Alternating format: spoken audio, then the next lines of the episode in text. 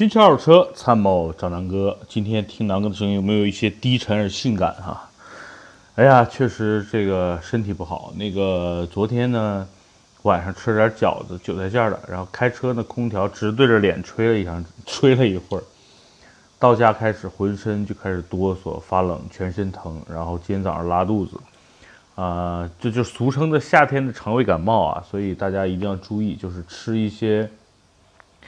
呃，容易拉肚子的食品，夏天，然后千万不要在开车的时候，这个空调直对着脸吹，或者直对着肚子吹啊，都很容易导致这种肠胃感冒啊。所以我昨天就犯了这个大忌。呃，今天跟大家聊个车型啊，这两天人问的比较多，周末去了这个天津港，发了一个消息，然后各个平台都炸了。呃，大部分问南哥这个途乐到底为什么值得买？目前啊，我简单说说啊，就是。其实很多人可能想买一个途乐这种车呢，无外乎就是第一，大部分人都喜欢普拉多，对吧？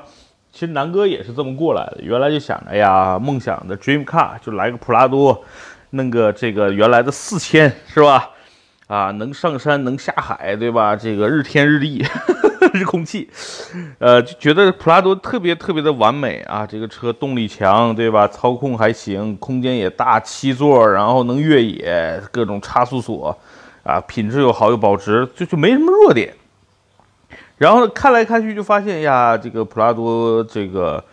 呃，两年前还可以，二七零零三十万出头，对吧？这个裸裸车，然后天津天津港的这个一场大火。就让三十万出头的普拉多再也不见了。目前的普拉多也干到了四十多万，二七零零。国内呢，基本上这个所谓的中规版就没有了啊，索性就没有这个二七零零了。上来就三点五，然后差速锁又减了，改了个什么适时四驱吧，还是分时四驱啊？哎，这我觉得就一下减配了太多了啊。所以整个目前国内三点五的普拉多又贵，然后配置又低，所以很多人把眼光又放到了天津港。发现天津港的四七零呃二七零零价格太贵了，然后开始看别的车。因为那你想想啊，兄弟们，这个在越野这个层面上，还有哪些是值得关注呢？啊，没错，可能相对来说便宜一点的帕杰罗三十多万现在，但是你会发现帕杰罗这个样子差不多有十几年没变过了，对吧？这个内饰呢，你放到如今这个年代来说，真的也是。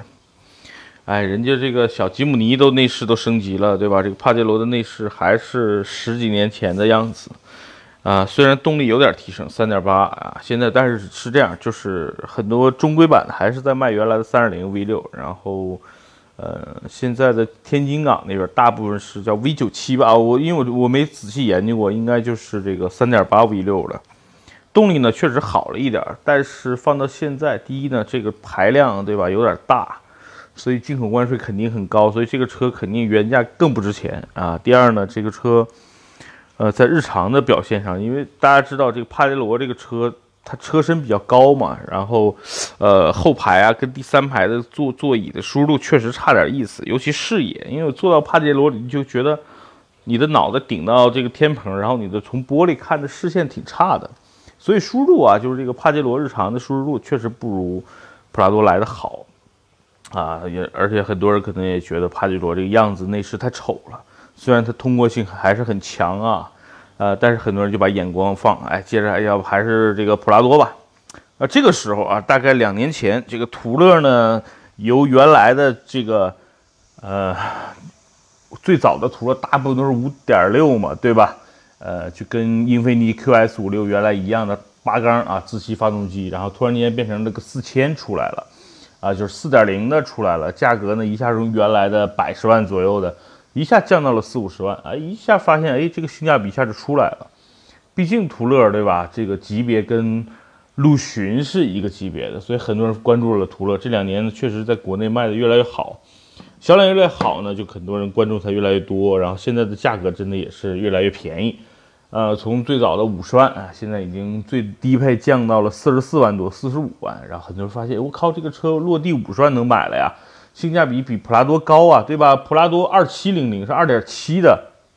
四缸发动机，这个是四点零的六缸发动机。然后的身材、尺寸、内饰各个方面其实都不比都不比普拉多差，所以很多人开始关注这个了，发现又比陆陆巡啊，比兰德酷路泽又便宜了十几万。哎，我靠！所以呢，目前市场上这个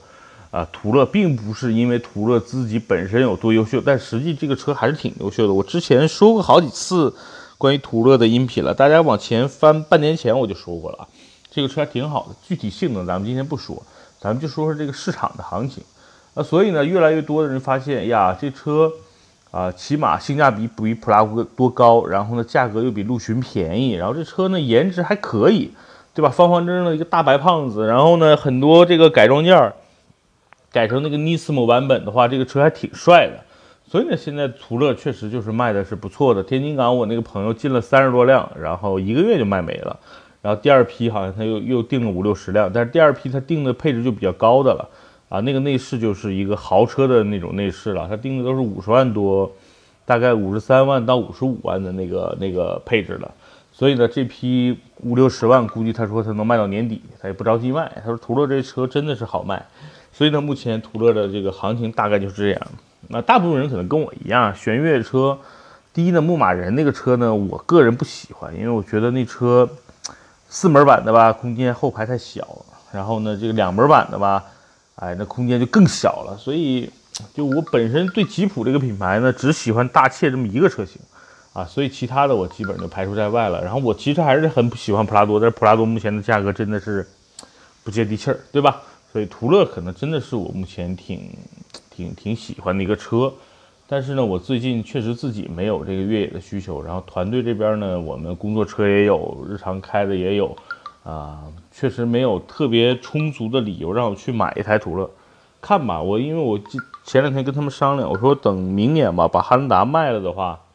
啊，我们可以考虑用途乐来替代汉兰达做工，作为团队的一个日常用的，其实不是日常用的，是拍一些自驾游啊，出门啊，啊更舒服一点，然后空间更大一点，对吧？逼格更高一点，质感也更好一点，所以呢，这个。呃，途乐真的可能变成了是未来我们明年嘛的一个购买的一个目标啊，也希望明年的价格能够更加走低，四十万出头就更好了。